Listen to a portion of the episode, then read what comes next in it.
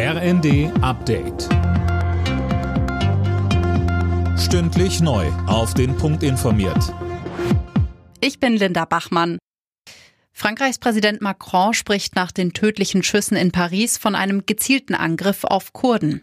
Seine Gedanken seien bei den Opfern und ihren Angehörigen, so Macron. Ein Mann hatte vor einem kurdischen Zentrum um sich geschossen, drei Menschen sind gestorben, mehrere wurden verletzt.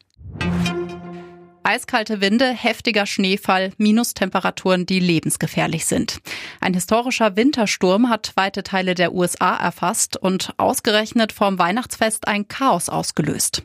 Daniel Stuckenberg, es droht sogar noch schlimmer zu werden. Ja, Meteorologen warnen davor, dass sich die Kaltfront zu einem Bombenzyklon auswächst, mit Temperaturen von bis zu minus 60 Grad. So kalt ist es auf dem Mars. 240 Millionen Menschen sind von den Unwetterwarnungen betroffen. Es kam bereits zu massiven Stromausfällen. Wer in der Kälte nach draußen geht, riskiert innerhalb von Minuten Frostbeulen. Wer länger draußen bleibt, dem droht sogar der Tod. Überall versuchen Helfer, Obdachlose in Sicherheit zu bringen.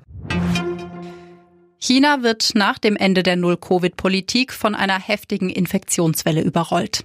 Geschätzt eine Million Infizierte pro Tag und tausende Tote.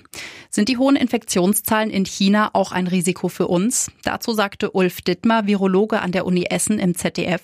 In der deutschen Bevölkerung zum Beispiel äh, haben über 95 Prozent Antikörper.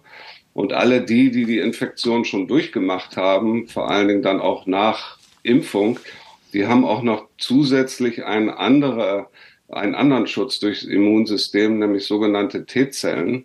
Und äh, die führen dazu, dass wir nicht mehr schwer erkranken können. Geschenke, reichhaltiges Essen und nett beisammen sein. Das alles haben Obdachlose in den kommenden Tagen nicht. Psychisch ist das nach Angaben der Diakonie in Schleswig-Holstein eine enorme Belastung für die Betroffenen und man geht davon aus, dass die Zahl der Menschen ohne festen Wohnsitz im nächsten Jahr noch steigen wird. Alle Nachrichten auf rnd.de